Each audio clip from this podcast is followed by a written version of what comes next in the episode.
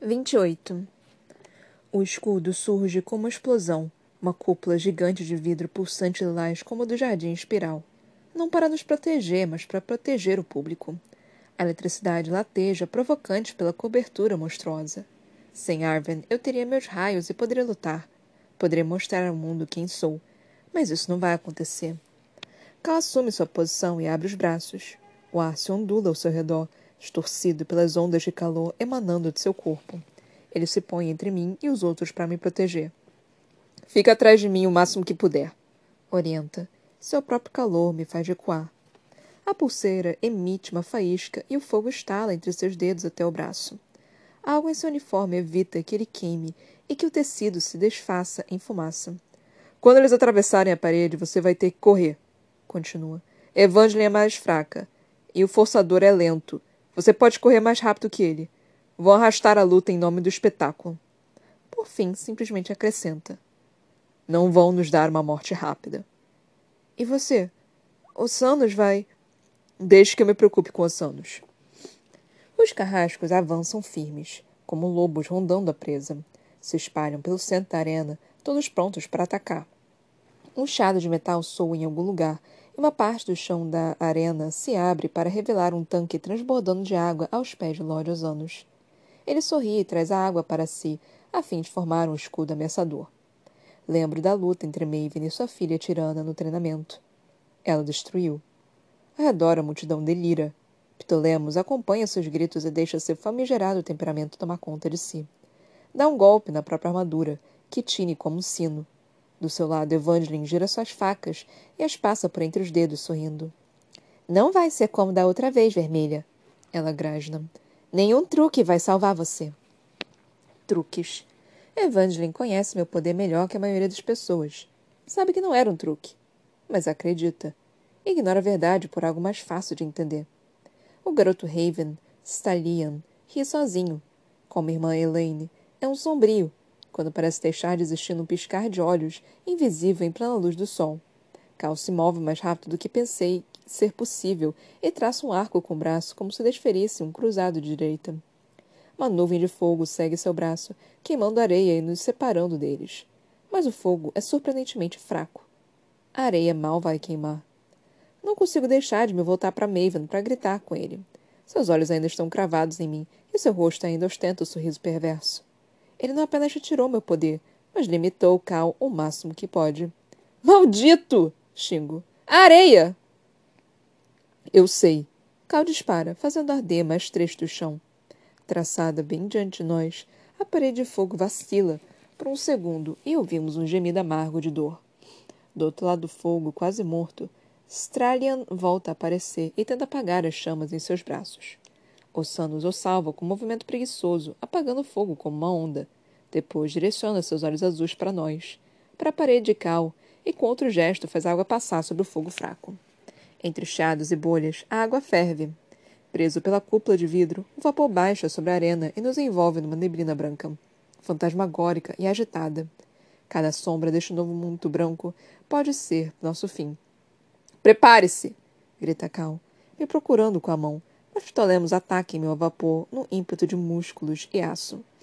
Cal é atingido no quadril e vai ao chão, mas não fica caído tempo bastante para ser pego pelas facas dos Samos. As lâminas fincam na areia segundos depois de Cal saltar e se agarrar à armadura de Ptolemos. O aço derrete ao seu toque, fazendo bárbaro gritar, enquanto corro de um lado para o outro. É só o que posso fazer. Quase sem conseguir respirar, Cal tenta cozinhar um homem dentro da própria armadura. Não quero matar você, Ptolemos, diz Cal em meio a gritos de dor. Toda faca, todo pedaço de metal que Ptolemos ergue para furar Cal derrete sob o calor intenso. Não quero fazer isso. Três lâminas reluzentes cortam vapor, rápidas demais para derreterem pelo ar. Elas perfuram a camisa de Cal e se cravam em suas costas antes de derreter. Ele grita de dor e perde a concentração por um segundo enquanto três manchas de sangue prata encharcam a camisa. As facas eram curtas demais para abrir um corte profundo, mas mesmo assim o enfraquecem. Ptolemos aproveita a oportunidade e, num piscar de olhos, funde suas facas numa espada monstruosa. Ele agita com a intenção de fatiar Cal, se esquiva a tempo, mas não consegue evitar um ranhão da briga. Ele ainda está vivo, mas mas não por muito tempo. Evangeline aparece em meia nuvem de vapor. Suas facas giram pelo ar, reluzindo ao sol. Com abaixo desvia das lâminas para logo em seguida afastá-la com rajadas de fogo. Luta contra os irmãos ao mesmo tempo, chegando a um ritmo insano que o permite conter os dois magnetrons, apesar da força e do poder deles. Suas roupas estão manchadas de sangue e novas feridas surgem a cada segundo. A arma de Ptolemos assume outras formas. Passa de espada a machado e logo para um fino chicote metal enquanto as estrelas pontiagudas de Evangeline continuam a picá-lo. Eles estão cansando Cal, aos poucos, mas sem parar. Meus raios, lamento mentalmente, olhando mais uma vez para Arven no portão. Ele ainda está lá, mas uma presença negra que me atormenta. Uma pistola pende de sua cintura. Não posso sequer pensar em atacá-lo. Não posso fazer nada. Quando um pedaço gigante de concreto cruza o vapor bem na minha direção, quase não tenho tempo para desviar. O bloco se despedaça contra a areia onde estive há segundos, mas antes que eu consiga pensar, outro pedaço de concreto voa em minha direção. Como Cal, encontro meu ritmo e corro pela areia como um rato até ser interrompida do nada. Uma mão. Uma mão invisível. Os dedos de Stralian se fecham em minha garganta e me sufocam. Posso ouvir sua expressão em meu ouvido, apesar de não ver. Vermelha e morta, ele rosna, apertando a mão. Agita os braços e acerta uma cotovelada onde devem estar suas costelas, mas ele aguenta firme. Não consigo expirar. Pontos pretos turvam minha visão e ameaçam se espalhar. Mas continuo a lutar. A vista figura embaçada do forçador Rambos à espreita. Ele vai me desmembrar. Cal ainda luta contra os irmãos Samos, fazendo o máximo para não levar uma facada. Não posso gritar por ajuda, nem se eu quisesse, mas ele dá um jeito de lançar uma bola de fogo em minha direção mesmo assim. Ramos precisa pular para trás e perde equilíbrio, e ganha os segundos preciosos. Tossindo e arfando, lanço as mãos para trás contra uma cabeça que não consigo ver. Por milagre, sinto seu rosto e logo seus olhos. Com um grito sufocado, enfio os polegares nos olhos de Stralian e o deixo cego. Ele uiva de dor e me solta para logo cair de joelhos, novamente visível. Sangue prata escorre por seu rosto como lágrimas espelhadas. É para você ser meu! Uma voz grita. Olho para trás e vejo Evangeline sobre Cal erguendo suas lâminas. Ptolemos conseguiu derrubá-lo no chão e os dois rolam na areia enquanto Evangeline vai atrás. O chão está pontilhado por suas facas. Meu! Ela grita a cada golpe. Não chego a pensar que avançar com tudo contra uma magnetron pode ser uma má ideia. Só me dou conta quando colidimos. Caímos juntas. Raspo o rosto em toda sua armadura, que me arranha pinique e me faz sangrar. O sangue vermelho goteja aos olhos de todos e, embora não possa ver os monitores, sei que a imagem está sendo transmitida para o país inteiro. Evangeline solta um grito estridente e dispara suas lâminas dançantes. Atrás de nós, Cal tenta ficar de pé enquanto afasta Ptolemos com uma rajada de fogo. Magnetron colide com a irmã e a derruba segundos antes suas facas me fatiarem. Abaixe! grita Cal, empurrando para a areia quando outro pedaço de concreto cruza os ares para explodir contra a parede. Não podemos continuar assim. Tenho uma ideia. Cal cospe na areia uma mistura de sangue e alguns dentes. Que bom, porque faz cinco minutos que não tenho nenhuma. Outro bloco vem em nossa direção, e cada um pula para um lado. Ao mesmo tempo, Evangeline e Ptolemos estão de volta para se vingar. Os irmãos prendem Cal numa dança caótica de facas elásticas de metal. Seus poderes fazem a arena tremer ao redor, atraindo o metal no subsolo e forçando Cal a ter ainda mais cuidado com os pés e todo o resto do corpo. Pedaços de canos e fios brotam da areia para criar uma pista de obstáculos mortais. Um deles perfura Stralian, que ainda gritava de joelhos por causa dos olhos. O cano atravessa seu corpo e sai pela boca, silenciando os gritos para sempre. Além de todo o barulho, ouço as interjeições e os gritos da plateia diante da visão. Apesar de toda a violência, de todo o poder, os prateados ainda são covardes. Com passos decididos e ligeiros sobre a areia, dou uma volta em Rambus para provocá-lo. Cal tem razão. Sou mais rápida. E, embora Rambus seja um monstro musculoso, ele tropeça pelo caminho tentando me pegar.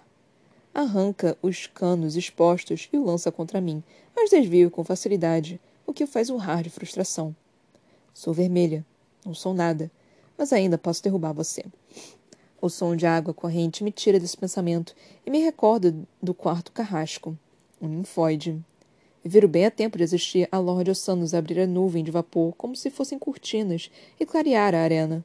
Três metros à sua frente, ainda planejando, está Cal. Fogo e fumaça saem de suas mãos para repelir os magnetrons. Mas à medida que o Sanos avança, envolto num turbilhão de águas, as chamas de Cal recuam. Aqui está o verdadeiro carrasco. Aqui está o fim do espetáculo. Cal! Grito, mas não posso fazer nada por ele. Nada. Outro cano passa ao lado de minha bochecha, tão perto que sinto sua frieza. Giro e vou ao chão. O portão está a apenas uns metros e a árvore ainda está lá, com a boca semi-oculta pelas sombras. Cal lança uma bola de fogo contra os Sanos, que apaga com facilidade. O vapor grita no embate entre água e fogo, mas a água está ganhando. Ramos avança e precisa recuar até o portão. Estou encurralada. Eu deixei-me encurralar. Rochas e pedaços de metal se partem contra a parede atrás de mim, com força mais que suficiente para quebrar meus ossos. Eletricidade. Minha mente grita. Eletricidade. Mas nada vem. Apenas repulsa dos sentidos mortos a me sufocar. Ao nosso redor, a multidão levanta, pressentindo o fim. Posso ouvir Maven acima de mim, berrando como os outros. Acabem com eles! É não me surpreendo ouvir tanta malícia em sua voz. Mas quando olho para cima e nossos olhos se encontram através do escudo e do vapor, não vejo nada além de ódio, ira e maldade. Ramos mira com um cano longo e pontudo. A morte chegou. Em meia neblina, ouço um brado de triunfo. Ptolemos! Ele e Evangeline se afastam do globo de água turbulenta que aprisiona uma figura tênue dentro de si. Cal. A água ferve seu corpo e agita, tentando escapar, mas em vão. Ele vai se afogar. Atrás de mim, quase meu ouvido, Arvin ri sozinho. De quem é vantagem? Ele se vangloria, repetindo a pergunta do treinamento. Meus músculos doem e repuxam, implorando pelo final. Quero apenas me deitar, reconhecer a derrota, morrer, Disseram que era uma mentirosa, que usava truques. Tinham razão. Ainda tem um truque na manga. Rambos mira, com os pés firmes na areia, e sei o que devo fazer. Ele atira a lança improvisada com tanta força que ela parece queimar o ar, e eu caio, me jogando na areia. Um grunhido doentio indica que meu plano funcionou, e a sensação da eletricidade de volta à vida indica que posso vencer. Atrás de mim, Arven tomba com o cano atravessado na barriga. Eu tenho a vantagem, ao levantar, meu corpo transborda de trovões, relâmpagos, centelhas e choques. Tudo que posso controlar. O público grita. Maven, principalmente. Matem-na! Matem-na! Ele ruge, apontando para mim, além da cúpula. Atirem nela! As balas batem na cúpula, fascando e explodindo contra o escudo elétrico que aguenta firme. Servia para proteger o de fora, mas é elétrico. É feito de raios. É meu e agora me protege. A multidão se cala, incapaz de acreditar nos próprios olhos.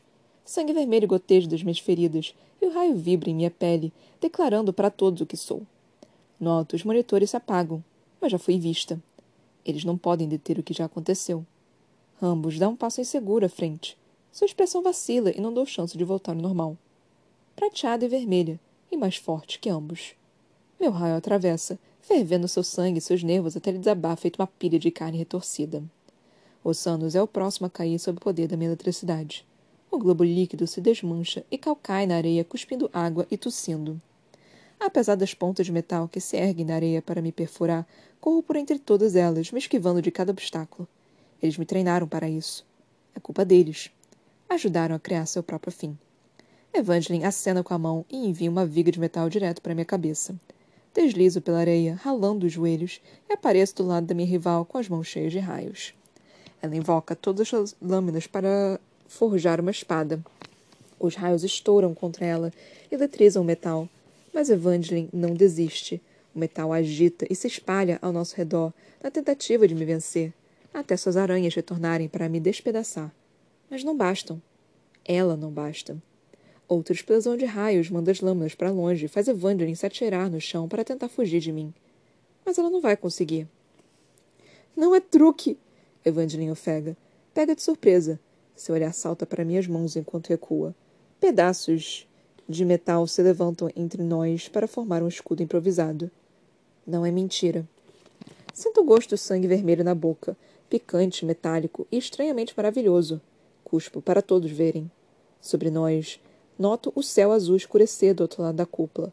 Nuvens negras se juntam, pesadas e carregadas de chuva. Você disse que ia me matar se um dia eu ficasse em seu caminho. É tão bom atirar de volta as próprias palavras dela. Aqui está sua chance, acrescento. Seu peito sobe e desce, como se cada respiração exigisse muito esforço. Ela está ferida. O aço em seus olhos já está quase no fim e começa a dar lugar ao medo. Evangeline investe e me preparo para defender seu ataque. Mas ele nunca chega. Ela está correndo. Foge de mim, disparando rumo ao portão mais próximo que consegue encontrar. Eu avanço na direção dela, correndo para alcançá-la, mas urros de frustração de Cal me fazem parar. Os anos está em pé mais uma vez, duelando com força renovada, a passo que Ptolemos dança entre eles, à procura de uma abertura. Cal não é bom contra ninfóides, não com seu fogo. Lembro da facilidade com que Maven foi derrotado no treinamento há tanto tempo. Minha mão se fecha no punho do ninfóide e aplico um choque diretamente nele, forçando a dirigir sua raiva contra mim. A água me atinge como uma marreta e me lança para trás. As marteladas não param e fica impossível respirar. Pela primeira vez, a mão fria do medo se fecha sobre mim. Agora que temos chance de ganhar, de viver, tenho muito medo de perder. Meus pulmões reclamam por ar e minha boca se abre por conta própria. A água desce goela abaixo, sufocante. Dói como fogo, como a morte. Uma minúscula centelha se desprende de mim. E, o, e é o bastante. Ela atravessa a água até des, desembocar em oceanos. O Lorde salta para trás com um gemido, o que me dá tempo de escapar, me arrastando pela areia molhada. O ar invade meus pulmões e inspiro longamente, mas não há tempo para desfrutar. Osano já está sobre mim, desta vez com as mãos no meu pescoço, enquanto prende meus pés com um turbilhão de água sob seu controle. Mas estou pronta para ele. É burro bastante para me tocar, para colocar sua pele em contato com a minha. Quando libera a eletricidade que consome sua carne e sua água, uiva como um bule de chá e cai para trás. A água escoa pela areia, então tenho certeza de que está morto. Quando me levanto encharcada, tremendo de adrenalina, medo e força, meus olhos voam para Cal. Cheios de cortes e arranhões, sangrando por todos os lados, mas com os braços ardendo em chamas vermelhas. Ptolemos se encolhe a seus pés, com as mãos erguidas, derrotado, suplicando por clemência. Mata ele, Cal! vocifero, querendo ver o Samus sangrar. Acima de nós, o escudo de raios pulsa novamente com minha ira. Se fosse Evangeline, se eu pudesse fazer isso com as próprias mãos. Ele tentou nos matar! Mata ele! Grito novamente. Cal não se move, afegando pelos dentes. Ele parece dividido. Sôfrego pela, por vingança, consumido pela emoção da batalha. Contudo, ao mesmo tempo, parece voltar a ser o homem calmo e reflexivo que costumava ser. Homem que já não pode ser.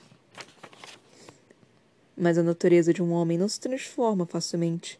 Ele recua e desfaz as chamas. Não. O silêncio nos oprime, uma mudança fantástica na multidão que momentos antes gritava e urrava, desejando nossa morte. Mas quando levanto o olhar, percebo que eles não estão vendo. Percebo que não veem a misericórdia Cal, nem meu poder. Aliás, não estão nem presentes. A grandiosa arena foi esvaziada. Não há ninguém para testemunhar nossa vitória. O rei os mandou embora para esconder o que fizemos e substituir pelas mentiras dele. Do seu camarote, Maven aplaude. Muito bem! grita, se aproximando da beirada da arena. Ele nos encara através do escudo com a mãe logo ao lado. Suas palmas doem que qualquer corte e contorcem meus músculos. Ecoam pela construção vazia até serem superadas pelo som de pés em marcha, de botas sobre areia e rocha. Agentes de segurança, sentinelas e soldados invadem a arena por todos os portões. São centelhas, milhares, são centenas, milhares, muitos para enfrentar, muitos para fugir. Ganhamos a batalha, mas perdemos a guerra. Ptolemos se arrasta e desaparece na multidão de soldados. Agora estamos sós no meio de um círculo cada vez mais fechado, sem nada nem ninguém. Não é justo. Vencemos. Mostramos a eles. Não é justo. Quero gritar, eletrificar, lutar furiosamente. Só que as balas vão me pegar primeiro. Lágrimas quentes se acumulam em meus olhos, mas não vou chorar. Não nestes últimos momentos. Desculpe por ter feito isto com você, sussurro para Cal. Não importa o que eu pense de suas crenças, ele é o único perdedor aqui. Eu conheci os discos, mas ele era apenas um fantoche nas mãos dos muitos jogadores ao redor de um tabuleiro invisível. Ele franza a testa e contorce o rosto, tentando encontrar um modo de escaparmos. Não há. Não espero seu perdão, nem o mereço, mas sua mão se fecha em torno da minha. Ele se apega à última pessoa ao seu lado. Devagar, ele começa a cantarolar. Reconheço a melodia. É a canção triste. Foi o som dela que nos beijamos na sala banhada pelo luar. Trovões ressoam nas nuvens, prestes a explodir. Gotas de chuva furam a cúpula sobre nós. A eletricidade chia ao toque da chuva, mas a água desaba sobre nós mesmo assim. Até o céu chora nossa perda. Da beira do camarote, Maeve nos observa com desprezo. O escudo elétrico distorce seu rosto e o faz parecer um monstro que verdadeiramente é. A água pinga de seu nariz, mas ele não nota. Sua mãe sussurra algo em seu ouvido e ele volta à realidade com um pulo. Adeus, menininha elétrica. Quando levanta a mão, acho que está tremendo. Como a menininha que sou, fecho os olhos bem apertados à espera de sentir a dor ofuscante de cem balas despedaçando meu corpo. Meus pensamentos se voltam para dentro, para dias distantes no passado. Killorn, meus pais, meus irmãos, minha irmã. Será que os verei em breve? Meu coração diz que sim. Estão à minha espera em algum lugar, de algum jeito. E como naquele dia no jardim espiral, quando pensei estar caindo para a morte, sinto uma resignação fria. Vou morrer. Sinto a vida me deixar e não a impeço. A tempestade no céu explode como um estrondo ensurdecedor de trovão, tão forte que faz o ar vibrar. O chão se abre sob meus pés e, mesmo com as pálpebras fechadas, percebo o chão ofuscante. Branco. Um clarão ofuscante, branco e lilás, forte. A coisa mais forte que eu já senti. Fraca, pergunto o que vai acontecer se me acertar. Vou morrer ou sobreviver? Será que ser forjada como uma espada, transformada em algo terrível, afiado e novo? Nunca vou saber. Cal me agarra pelos ombros e nós dois pulamos para longe de um relâmpago gigante. Ele destrói o escudo e espalha estilhaços lilás por toda parte, como flocos de neve. O raio roça minha pele e produz uma sensação maravilhosa, um pulso vigoroso de poder para me reavivar. Ao nosso redor, os atiradores se abaixam ou fogem na tentativa de escapar da tempestade elétrica. Cal tenta me puxar, mas mal noto. Em vez disso, meus sentidos vibram com a tempestade que se agita sobre mim. Ela é minha. Outro raio cai sobre a arena. Os agentes de segurança debandam e fogem para os portões. Mas sentinelas e os soldados não são tão fáceis de assustar e voltam a si rapidamente. Embora Cal me arraste para salvar a nós dois, eles nos perseguem até formar um círculo de armas ao nosso redor. Por melhor que seja a sensação, a tempestade suga toda a minha energia, Controlar uma tempestade elétrica é simplesmente demais para mim. Meus joelhos se dobram e meu coração acelera como um tambor, tão rápido que acho que vai explodir. Só mais um raio. Um só. E teremos uma chance. Contudo, sei que acabou quando caio para trás ao tropeçar na borda do espaço vazio que antes continha água de oceanos. Não há mais nada para não há mais para onde fugir. Calma e segura firme me puxa para evitar minha queda. Não há nada lá embaixo, a não ser as trevas e o eco da água correndo nas profundezas. Nada além de canos e vazio. O escudo está quebrado. A tempestade morre aos poucos e, nos, e nós perdemos. Maven sente o cheiro da minha derrota e abre um sorriso terrível no camarote. Apesar de distância, avista as pontas reluzentes de sua coroa. A água da chuva passa por cima dos seus olhos, mas ele não pisca. Não quer perder minha morte. As armas se erguem e agora não vão esperar pelas ordens de Maven. Os tiros trovejam como minha tempestade e ecoam pela arena vazia. Só que não sinto nada. Os atiradores da primeira fileira caem com o um peito crivado de balas e eu não compreendo. Olho para meus pés e dou com uma linha de armas estranhas bem na borda do abismo. Elas fumegam e saltam, ainda atirando, ceifando todos os soldados diante de nós. Antes que eu possa compreender o que se passa, alguém agarra a parte de trás da minha camisa e me puxa para trás, para uma queda pelo ar sombrio. Aterrissamos na água das profundezas. Mas os braços não me soltam.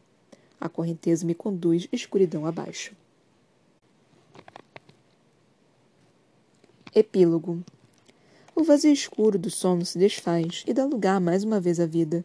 Meu corpo balança com movimento e sinto um motor em alguma parte. Metal range contra metal, se deslizando em alta velocidade com um ruído que reconheço vagamente. O subtrem. O lugar onde apoio minha bochecha é estranhamente suave, mas também tenso. Não é feito de couro, tecido ou concreto, mas de carne.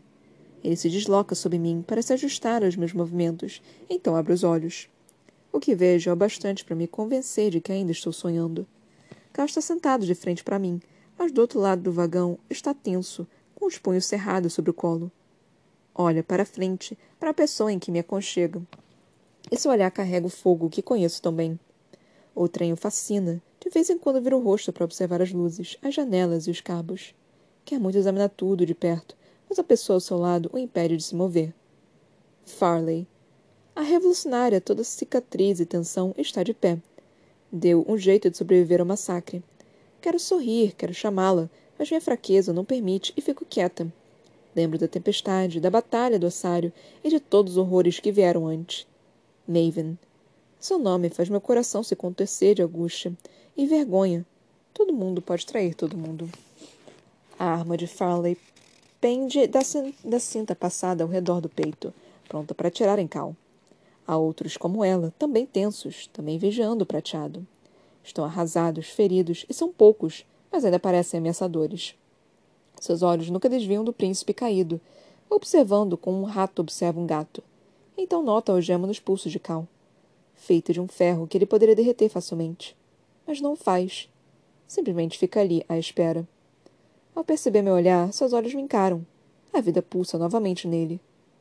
Mare, ele murmura, e parte da ira ardente, e parte da ira ardente se desfaz. Parte. Minha cabeça gira quando tento me endireitar no assento mas uma mão reconfortante me mantém deitada. Quieta, diz uma voz que reconheço vagamente. Keylorn, balbucio. Estou aqui. Para minha confusão, o ex-pescador abre caminho pelos guardas até atrás de Farley. Ele possui suas próprias cicatrizes agora, e bandagens imundas envolvem seu braço, mas caminha ereta. E está vivo. Só de vê-lo, sou tomada por uma enxurrada de alívio. Mas se Killan está lá, o resto da guarda, então.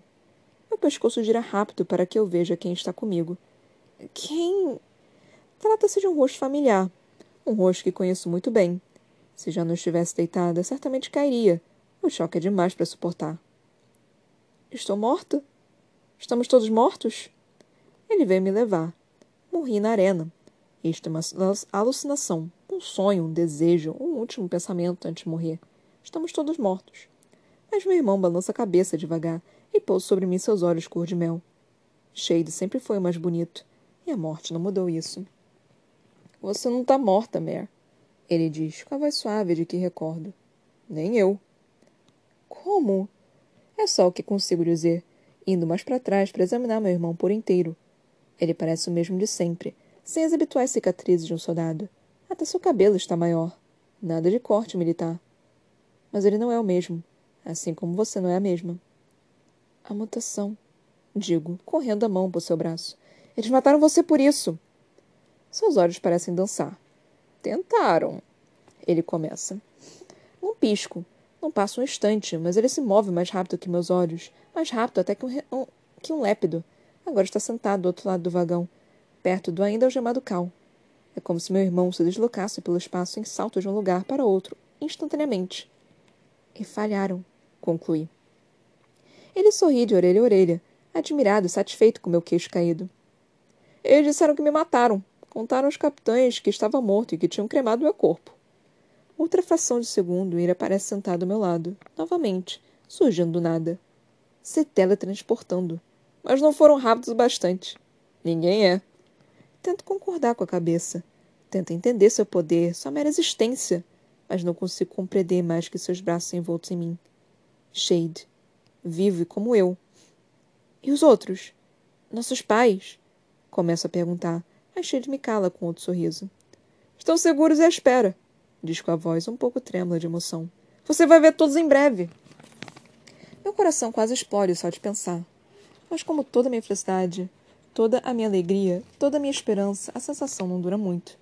Meus olhos se detêm nas armas prontas para disparar da guarda no rosto tenso de Farley e nas mãos atadas de Cal. Ele, que tanto sofreu, que escapou de uma prisão atrás de outra. Soltem ele, peço. Devo a ele minha vida, mais que minha vida. Com certeza posso lhe oferecer algum conforto aqui. Mas ninguém esboça a menor reação às minhas palavras. Nem mesmo Cal. Para minha surpresa, ele responde antes de Farley. Eles não vão me soltar. E não deveriam, aliás. Vocês precisam vendar meus olhos e querem mais se querem mais segurança. Embora tenha sido derrubado, arremessado para fora da própria vida, Cal não pode mudar quem é. O soldado ainda está nele. Cala a boca, Cal. Você já não é mais um perigo para ninguém. comenta secamente. Com ar de desdém, ele inclina a cabeça na direção do punhado de rebeldes armados. Eles não parecem pensar o mesmo. Não para nós, quis dizer, acrescento, me encolhendo no assento. Ele me salvou, apesar de tudo que fiz. E depois que Maven fez para vocês. Não pronuncie o nome dele. Calrude de uma maneira medonha que me faz arrepiar. Não deixe notar a mão de Farley apertar a arma. A então, vocifera por entre os dentes. Não importa o que ele fez por você. O príncipe não está do nosso lado. E não vou arriscar o que sobrou de nós por causa do seu romancezinho. Romance. Nós dois estremecemos com a palavra. Já não existe nada assim entre nós. Não depois do que fizemos um ao outro e do que fizeram conosco. Não importa o quanto desejamos que ainda exista. Vamos. Vamos continuar a lutar, Mer. Mas prateados já nos traíram uma vez. Não vamos confiar nele de novo. As palavras de Killan são mais suaves, como um bálsamo para me fazer entender. Mas seus olhos soltam faíscas sobre Cal. Ele, obviamente, lembra da tortura no calabouço e da imagem terrível do sangue congelado. Ele pode ser um prisioneiro valioso, complementa Killorn. Eles não conhecem Cal como eu. Não sabem que é capaz de destruir todos, de escapar no piscar de olhos se quiser. Então, por que fica? Quando nossos olhos se encontram, descubro a resposta sem palavras à minha pergunta. A dor que irradia dele é suficiente para partir o coração. Cal está cansado, arrasado, e não quer lutar mais. Parte de mim também não quer. Parte de mim deseja se submeter às correntes, a uma vida cativa e silenciosa. Mas eu já vivi uma vida assim, na lama, nas sombras, numa cela, num vestido de seda. Eu jamais serei submissa de novo. E jamais vou parar de lutar. Nem Killorn, nem Farley. Nunca pararemos. Os outros como nós. Minha voz treme, mas nunca me senti tão forte. Os outros como Shade e eu. Farley inclina a cabeça e leva a mão ao bolso. Ainda tenho a lista. Sei os nomes. E Maven também, replico simplesmente. Caos contorce ao ver o nome do irmão.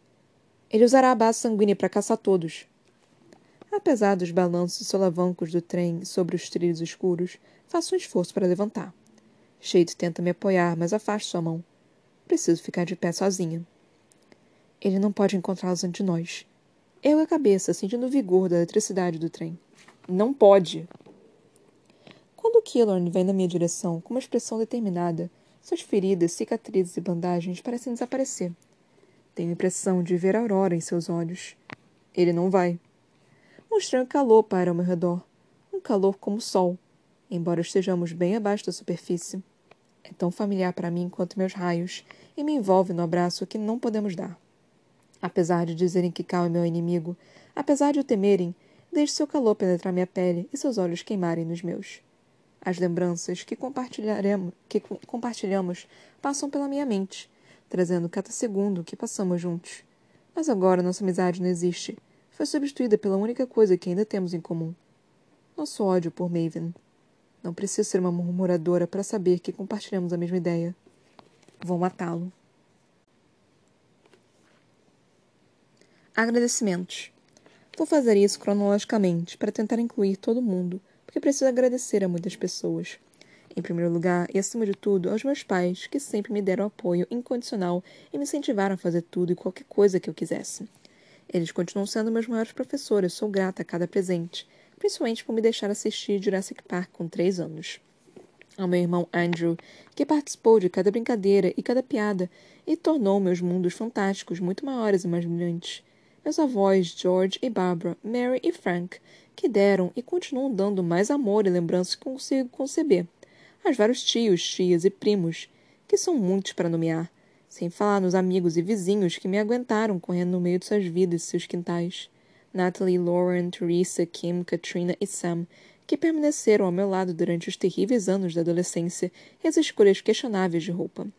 Claro, a cada professor de inglês e estudos sociais que já tive, que sempre mandavam parar de escrever romances no lugar de dissertações.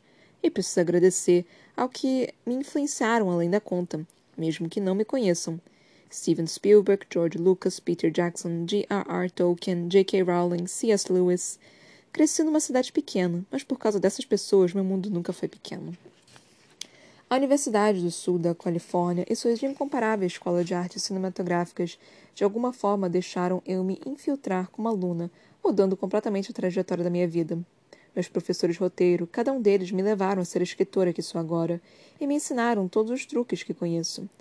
Eu não só comecei a acreditar que essa minha compulsão por contar histórias era uma carreira viável, como comecei a me tornar quem eu gostaria de ser. O curso de roteiro em si é a razão pela qual pude me tornar uma escritora profissional, e não tenho como agradecer o suficiente. Fui sortudo bastante para fazer amigos maravilhosos, alguns deles muito próximos, na faculdade. Nicole, Catherine, Shayna, Jen, Elle, Aaron, Angela, Brian, Morgan, Jen R., Tori, os garotos Chess, Trades, etc., que me tornaram, a contragosto, uma pessoa melhor, e às vezes deliciosamente pior. Depois da faculdade, enfrentei a perspectiva terrível de uma escolha impossível de carreira. Felizmente, eu tinha a Bender Spink ao meu lado, especialmente meu primeiro agente, Christopher Cosmos, que me incentivou a escrever A Rainha Vermelha. Quando terminei o primeiro rascunho, ele mandou para New Leaf Literary, que me direcionou a outro caminho que transformou minha vida. Acabei nas mãos dos melhores no mercado editorial, Poya Shabazian, que continua a guiar a Rainha Vermelha e a mim pelas águas da indústria no entretenimento. Kathleen Ortiz, o passaporte para o mundo e a razão pela qual a Rainha Vermelha continua a viajar o globo. Joe Volpe, nosso capitão destemido e amigo maravilhoso. Danielle Barthel, Jada Temperley, Jess Tallow e Jackie Lindert, que aguentam meus pedidos estranhos e são totalmente indispensáveis. Dave Cassavum, meu camarada também entusiasta, e George Washington, e de futebol. Eu ouvi dizer que ele é bom com números. E desculpa, pessoal, mas deixei a melhor para o final. Suzy Townsend continua sendo minha estrela guia literária. A Rainha Vermelha é agora um livro de verdade por causa de várias pessoas, mas especialmente dela. Ela é o um empurrão, o puxão e o tapinha nas costas de que sempre vou precisar. Quando Suzy me ligou para contar que tínhamos recebido uma oferta para a Rainha Vermelha, contei a ela que estava dirigindo e podia bater numa árvore. Não bati, mas aceitei a oferta de Cary Sutherland e de Harper Tim. Como minha primeira editora, Cary segurou minha mão durante a jornada ao grande mundo editorial e transformou um manuscrito no romance. Não consigo expressar toda a gratidão que sinto por ela, além de Alice German e de toda a equipe de Harper. Jen Klonsky, rainha dos aperitivos e diretora editorial fantástica. Os editores de produção Alex Alexo e Melinda Weigel. A preparadora Stephanie Evans, que lida com as minhas vírgulas como mais ninguém. A gerente de produção Lillian Sun. As designers que fazem mágica Sarah Kaufman, Alison Clapper e Barg Fitzsimmons, assim como o designer de capa Michael Frost. Vocês fizeram um livro realmente lindo. A equipe de marketing, Christina Colangelo e Elizabeth Ward, que colocou a Rainha Vermelha no mapa. As incomparáveis Gina Risso e Sandy Roston, a equipe trabalhando sem parar para divulgar o livro. A equipe do Epic Reads, Margot e Aubrey, cuja empolgação abriu caminho até meu coração gelado. Elizabeth Lynch, Pen, uma das pessoas mais trabalhadoras que já conheci. E a alegria que é Kristen Petit, que lidera bravamente a Rainha Vermelha e o resto da série por sua jornada. Não vou dizer que precisa de um batalhão inteiro, porque ficaria batido, mas sério, precisa de um batalhão inteiro. O resto meu inclui minha equipe de entretenimento, todos os troopers da Benderspink, os Jake, JC, Daniel e sempre reclamam David. Há muitos estagiários para nomear. Meu advogado Steve Younger, também conhecido como meu pai na costa oeste, Sarah Scott e Jennifer Hutchinson, as princesas guerreiras que espero que levem a Rainha Vermelha para as telonas. E aí tem as pessoas que nunca conheci pessoalmente, mas trocam tweets, e-mails e mensagens instantâneas comigo ao longo de cada dia. O mercado editorial e de entretenimento é muito vivo nas redes sociais, e eu conheci muita gente inspiradora e encorajadora que deram as boas-vindas à turma. Cada autor, blogueiro, escritor e fã é muito valioso, e agradeço a todos vocês pelas palavras e pelo apoio. Em especial Emma Ferriot, minha gêmea canadense leitora, crítica e amiga. Sou uma escritora, e isso basicamente significa que trabalho sozinha, mas nunca me sinto assim de verdade. Muito obrigada a todos que ficaram ao meu lado e aceitaram minhas esquisitices, especialmente Cover, Morgan e Jen Byan, com quem tenho transmissão de pensamento, Aaron, Arcana e Angela, que nunca me julgam, em voz alta. E os indispensáveis na minha rotina que me ajudam a passar por cada dia, Jackson Market, o barista que nunca se importa com as minhas roupas de mendiga, Target, folhas de outono, Pottery Barn, livrarias, calço yoga, camisetas bregas e parques nacionais. Os Patriots, tanto o time de futebol quanto os fundadores dos Estados Unidos, George R. R. Martin e Wikipedia. Também preciso agradecer ao estado de Montana, onde escrevi o segundo capítulo e decidi que iria com tudo nessa história de escrever um livro. Peço desculpas por ser tão piegas, mas estou quase acabando. Agradeço mais uma vez a Morgan, minha melhor amiga, e o empurrão que preciso, mas nunca quero. Continuarei deixando a luz do corredor acesa. Agradeço novamente aos meus pais, Heather e Louis. Eles me deixaram mudar de casa e focar na escrita do livro, o que é muito louco. Eles me ajudaram a fazer uma universidade incrível, mas incrivelmente cara e bem longe, o que é muito louco. Eles educaram essa esquisita aqui para parecer minimamente com um ser humano normal, o que é muito louco. Eles continuam a me apoiar, me amar, se sacrificar, me fazer baixar a bola, normalmente tudo ao mesmo tempo. Eles me fizeram chegar onde cheguei e permitiram que este livro, meu futuro e minha vida acontecessem, o que é muito louco.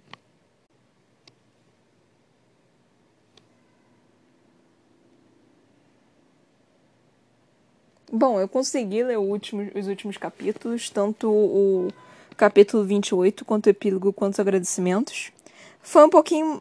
Deu certo, deu certo, ainda bem que deu certo. Ai, céus. Mas, enfim. Terminamos o livro. Acho que, tipo, a parte mais interessante desse. Eu falei que o Shade estava vivo. Eu falei desde que falou, tipo, não, o Shade morreu. O Shade não morreu. Eu falei que ele tava vivo, mano. Eu falei, cara. Eu, eu, fa eu tô falando desde o início, tipo, não. Ah, não, porque meu irmão morreu. Morreu porra nenhuma. Ele vai aparecer uma hora aí nesse livro. Eu tô falando isso o livro inteiro, mano. Ah, foi a mesma coisa com o Maven. Tipo, o Maven é, sendo bonzinho, tá, eu não confio nele. Aí eu comecei a confiar nele, tá, agora eu tô confiando nele. Mas eu acho que eu não deveria confiar nele. Eu tava certo, eu não deveria confiar nele mesmo. Mas, enfim. É, a parte mais interessante desse livro foi, na verdade, os agradecimentos. Ai, não do livro inteiro, mas é, foi, teve uma coisa dita aqui nos agradecimentos que me fez pensar que essa menina, né, Victoria Aveyard, eu nem sei quantos anos tem essa criança, mas não, não diz aqui quando que ela nasceu. Deixa eu pesquisar quando que ela nasceu, porque ela não parece muito velha, não. 27 de julho de 1990. Ela é 5 anos mais velha do que eu. Ela já deve estar com 30, mas quando ela escreveu esse livro, ela estava em 2015, ela tinha mais ou menos a minha idade. Eh, quer dizer, peraí, é, esse livro foi escrito em 2015, né? Que eu disse que foi 2015, foi 10 anos atrás, 10 anos menos 30. Ela tá com 30 agora. Minha matemática, gente, 10 anos menos. Ela tinha 20 anos. Ela tinha 20 anos quando ela publicou esse livro. Então é uma, é uma moça, era uma jovem, era uma jovem adulta. É, ela escreveu muito cedo, Tipo, realmente, assim. Foi interessante que ela disse que ela, que ela tinha a faculdade, né? Tipo, to, toda essa questão.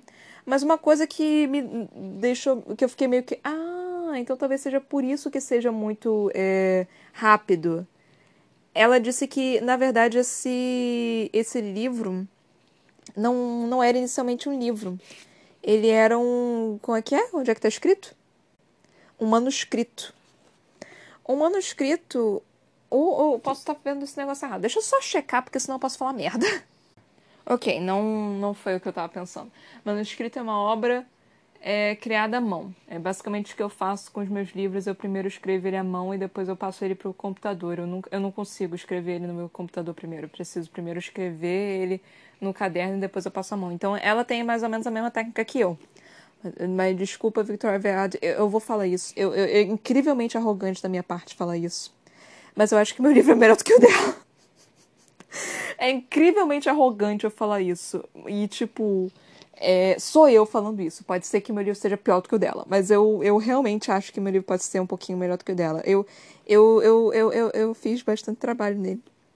Pandora, tá? Caso alguém, alguém queira pesquisar, tá? Mas enfim, é... quando ela falou isso, eu pensei que ela tinha escrito esse livro primeiro na ideia de um roteiro, de um roteiro de cinema. Aí eu pensei, faz sentido ela, isso ser muito rápido, porque em livro você tem né, esse negócio de ser um pouquinho mais lento, de dar um pouquinho de, de tempo, né? E aí no, no filme você não tem isso. Então agora que eu vi, né, que a, a especialidade dela, né, foi em cima, cinematografia, em roteiro de livro, faz mais sentido esse livro ter sido escrito dessa forma. Ter, ter, ter sido escrito de, de uma forma mais, mais rápida, mais ansiosa. Porque filme precisa disso, filme precisa dessa ansiedade toda, não tem como ser muito, muito parado por muito tempo, senão não dá certo. Ele precisa ser muito rápido, porque precisa tudo acontecer em uma hora e meia, duas horas no máximo. Se bem que hoje em dia os negócios estão chegando até três horas, mas é, precisava, na época da minha, da minha juventude, da minha adolescência, eu ainda estou na minha juventude, é, era de uma hora e meia.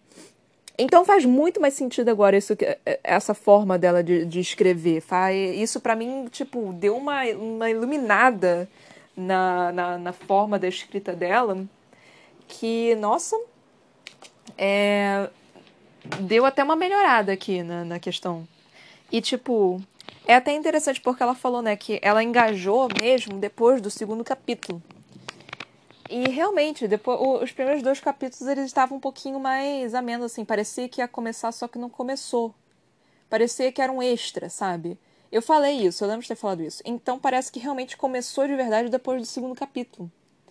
Então, realmente parece que tudo, todo, o que foi dito nos agradecimentos faz sentido. Meio que dá uma explicação do porquê que o livro é dessa forma. Eu gostei bastante de ter lido esses agradecimentos. Esses agradecimentos foram basicamente to é, foi basicamente toda a explicação que eu precisava para poder dar mais ainda uma colher de chá para Victoria Aveyard, para dar uma chance maior ainda para Victoria Aveyard. Mas eu tô falando do livro como um todo, pegando os agradecimentos com base, e eu não tô falando do que aconteceu nos últimos dois capítulos. Nós tivemos a luta. É, foi uma luta interessante, né? Obviamente, porque foi empolgante e tudo mais. É, eu sabia que eles iam ter que matar o, o, Assim que eu comecei a ler o capítulo 28, eu pensei, tá, eles vão ter que pensar em alguma forma de matar o. O plano mais inteligente aqui é tentar matar o, o carinha lá que tá usurpurando a. Acabei de inventar uma palavra. Tá tomando a, o poder da Mare. E, e, isso é base, você tem que derrotar ele. Então, isso era algo que eu já sabia que ia acontecer. E aí começou, tipo, com o maluco lá, o Rambos, o Rambo, o, o forçador lá jogando pedra. falei, tá, eles vão jogar uma pedra no, no, no carinha lá, que, o Arvin, sei lá qual é o nome, acho que era Arvin o nome dele, pra você ver como eu tô, como os nomes me pegam. Eles vão jogar lá no, no Arvin. E basicamente foi isso que aconteceu. Enquanto tava lendo, eu tava super criando, eu super criei esse plano na minha cabeça. E aí aconteceu exatamente o que eu pensei. Eu falei, tá, isso era óbvio que isso ia acontecer. Isso, isso é um clássicozinho, um clichêzinho que deveria realmente acontecer e tá tudo bem, tá na base. E aí a Mare começou com o poder dela.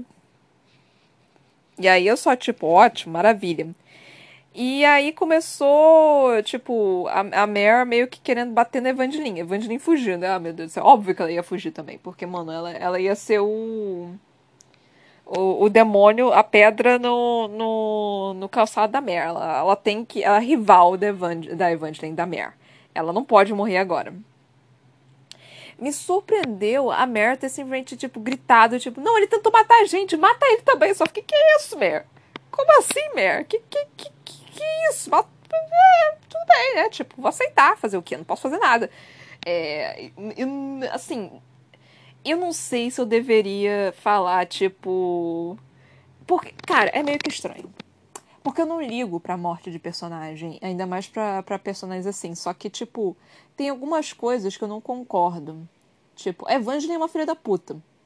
Eu não ligaria para ela morrer. Mas o Pitolemos, não sei, é, tinha alguma coisa ali que eu só fiquei. Que, assim, você não pode simplesmente chegar e falar, tipo, não, mata ele. Ele tentou matar a gente, mata ele. Então, tipo, então, tipo, não, não isso, isso não, não bate bem comigo. Tipo, quando a, a Maeve morreu, eu tava assim, e a, a Aileen tava tipo, não, eu vou matar você. Isso, mata ela, querida. Não, eu vou acabar com a sua raça. Ai, isso acaba com a raça dela. Eu tava, tipo, satisfeitíssima. Só que nesse momento não colou. Nessa, nesse, nesse contexto eu não gostei muito, não. Eu fiquei tipo, é, tudo bem. É, e aí eles fugiram. Eu fiquei, tudo bem, fugiram, ótimo. É, já era óbvio que eles iam fugir também, então assim, eles precisavam fugir, o Maven também, meio que demônio. É interessante que, tipo, parece que em todo momento ele meio que não tem certeza do que, que ele tá fazendo. E também falou no momento, tipo, da mãe dele sussurrando para ele. O que acaba vindo com, de novo, com o meu plano, meu, minha, qual é minha teoria de que o Maven não tá fazendo isso, na verdade, porque ele quer, mas porque ele tá sendo controlado pela mãe. Ou, tipo, muito influenciado pela mãe. Não é exatamente porque ele quer fazer isso, mas porque ele tá sendo extremamente controlado, é, manipulado pela mãe. Eu ainda acredito no meu xodózinho. Eu não quero que ele seja morto. E aí nós temos o final do epílogo falando, não, vamos matar ele. Eu, não mata ele não! Não mata ele não, por favor. Mas tudo bem. Aí nós começamos com o epílogo. Nós tivemos o epílogo. Aí o epílogo, é, eles fugiram. O Cal tá preso lá pela, pela, pela qual nome? Pela guarda escarlate. A Farley tá viva, eu fiquei tipo, eu já sabia que a Farley tava viva. Aí o Killorn também tá vivo, eu já sabia que ele tava vivo. E aí ela fica tipo, mano, com quem que eu tô aqui? É o Shade. Aí ela tipo, Shade, você tá vivo? Eu sabia que ele tava vivo. Eu, eu falei! Tô falando desde o início desse diabo desse, desse livro que o Shade está vivo, que ele. que, que você não coloca um personagem assim só pra falar que ele tá morto. Você não faz isso com a pessoa. E aí ele falando, tipo, não, tentaram me matar, né? Mas assim, não conseguiram. Eu fui mais rápido. Porque ele tá se fucking teletransportando. Oh, bitch! Eu achei isso fantástico dele se teletransportar. Aí o. A Mare falando, né, tipo, cara, e a lista? A Farley falando, não, tá aqui, tá aqui ainda, calma. Aí a Mare, tipo, não, mas o Maven sabe também, a gente tem que conseguir eles antes que o Maven consiga. Isso. Não foi uma boa ideia você ter falado. O próximo livro basicamente deve ser uma corrida para conseguir esse, esses novos pessoas, pessoal com. Qual é o nome? Com poder. Basica, é, eu acho que deve basicamente ser isso. É, não me parece ter qualquer outro tipo de desenvolvimento em, na história. Eu acho que é basicamente isso que vai ser o segundo livro. Ah, aí ainda tem também essa questão de do ah, e outra coisa, né? Parece que o Cal e o, a, a Mare, também o romance deles meio que esfriou. Então no segundo livro vai ser Mare com Killorn, também um romance. Isso vai, isso vai acontecer definitivamente vai acontecer. E o Cal vai começar a sentir ciúmes, e aí no terceiro livro eles vão começar a ficar juntos. A não ser que apareça um quarto personagem do qual eles têm que ficar juntos. Pode ser porque tem, ainda tem três livros. Mano, a mulher escreveu, hein? Ai, Deus do céu. E pior que, tipo, não parece ter história suficiente para isso. Se bem que o segundo livro não é, não é tão grande, não. O, o, segundo e o terceiro livro não são muito grandes. Eles têm mais ou menos 400, 500 páginas. Aí o terceiro livro é grande. Aí tem o livro de contos. Mas, enfim. É, é mais ou menos isso que eu acho que vai acontecer.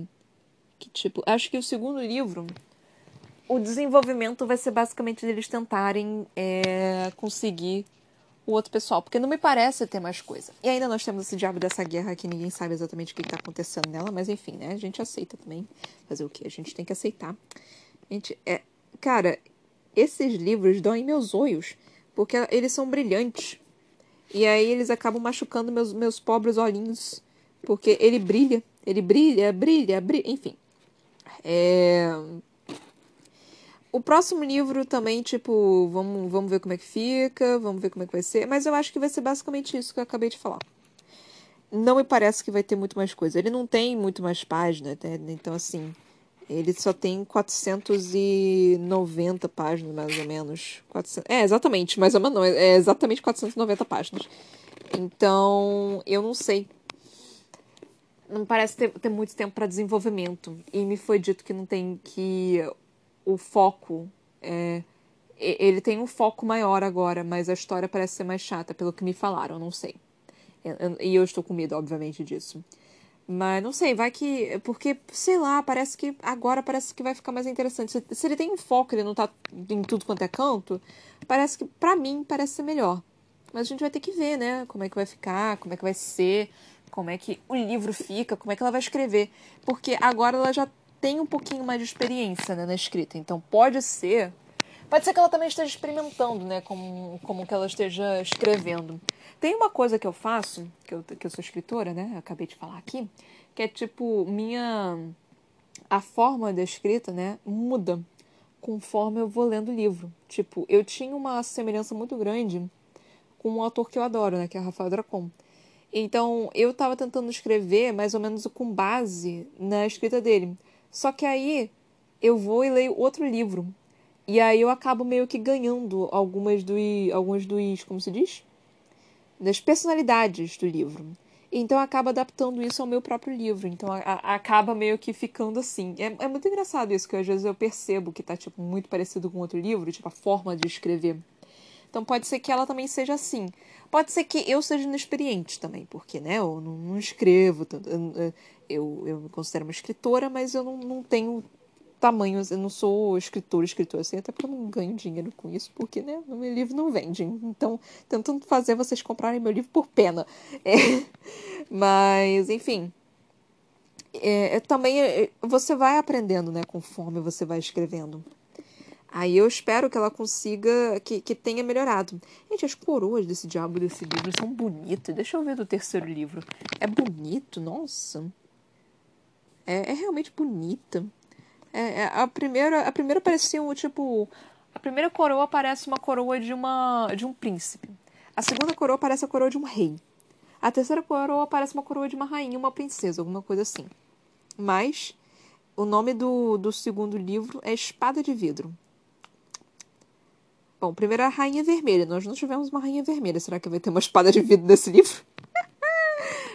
Porque, tipo, a Mer não virou rainha a rainha vermelha, assim, tipo, ela não era uma rainha, é uma metáfora, né, tipo, do que ela, ela se transformou numa princesa, era só isso. Não era, não foi, enfim, pode ter sido, não sei, é... É porque o nome da, da, da saga, eu falar, ah, pode ser o nome da saga, mas não, o nome da saga é Coroa Cruel. Mas, enfim, acho que é isso que eu tenho para falar. Não sei, eu falei do livro inteiro? Acho que eu, assim, eu, eu no início do, do podcast comecei já a falar do livro inteiro eu falei dos agradecimentos, né? Eu falei que, tipo, que agora faz muito mais sentido essa questão de, do, da forma que foi escrito. Então, para mim, fez muito mais sentido. É, eu vou voltar a falar que não é ruim. A história não é ruim. Dá a desejar alguns pontos, ainda mais porque ela foi. acho que ela ficou muito empolgada, porque tava muita gente é, falando para ela é, seguir, seguir, seguir, eu acho que ela ficou muito empolgada para realmente fazer alguma coisa meio que grandiosa. Então, eu, eu, e aí eu acho que nesse segundo livro ela vai meio que se acalmar um pouco. Eu acho que, é, que ela vai tentar fazer isso. Mas parecia, é, ela tá, parecia muito que ela estava muito ansiosa para tipo, jogar tudo no papel. É, dá para perceber isso, sabe? Eu não, sei, eu não sei se é real, mas eu consigo perceber meio que esse nível de ansiedade, tipo, caraca, eu tenho, eu tenho muita coisa para falar, só que ela não soube coordenar direito, sabe? Pelo pra mim, pode ser que... Quer dizer, pra mim é, é tomar no cu, né? Porque ela é uma, uma puta escritora famosa e eu sou ninguém. mas, tipo... Entre todos os livros que eu já li na minha vida, de sagas e tudo, ainda tem muita saga ainda que eu preciso ler, não tá sendo o meu melhor, o meu favorito, mas também não tá sendo pior. Então ele tá ali no meio. Tem, tem uma. Tem, tem, tem, tive, já li muita merda. Então, isso não é ruim, realmente não é ruim. Mas é o que eu li uma vez no Facebook. É uma saga interessante para você ler uma vez só. Se você ler mais de uma vez, vai piorar. Então, eu, eu consigo perceber que, assim, é legal para você ler, tipo, é interessante você ler logo agora, de uma vez, assim, tipo, de uma, de uma vez só. Mas se eu for ler de novo, eu não vou aguentar. É, não é um livro que eu consigo reler. É um livro legal, é um livro interessante, é um livro bacana, tem uma história legal, mas não é um livro eu, que eu leria de novo. E interessante também que falou sobre a questão de que ia fazer filme, alguma coisa assim. Alguém sabe do filme? Não vi nada de filme da Rainha Vermelha. Mas pode ser de que nesses que estejam em projeto assim há 200 anos, que nem, sei lá. É... Percy Jackson meio que foi rápido. Fallen, não sei. Mas tem, tem alguns aí que, tipo, ficam em projetos, ficam em, em, andamento, dizem que foi comprado, mas no final das contas nunca sai do, do de, realmente da estante. Enfim, é isso que eu tenho para falar. Terminamos aqui o, o, primeiro livro da saga da Coroa Cruel. Terminamos também o ano, olha só. Hoje é o último dia, hoje é o último dia do ano. Amanhã começa outro ano. Então é isso, galera. Espero que vocês tenham curtido. Obviamente, na madrugada de 31 para primeiro eu não vou estar aqui. Obviamente não, né? Às vezes eu faço. Mas esse ano não vai ser assim, quer dizer, esse ano barra ano que vem não vai ser assim. Espero que vocês compreendam isso. Então é isso, galera. Ano que vem eu volto com o segundo livro da saga. Vamos ver como é que vai ser. Beijinhos, muito obrigada por estarem aqui, muito obrigada por mais um ano incrível e tchau, tchau.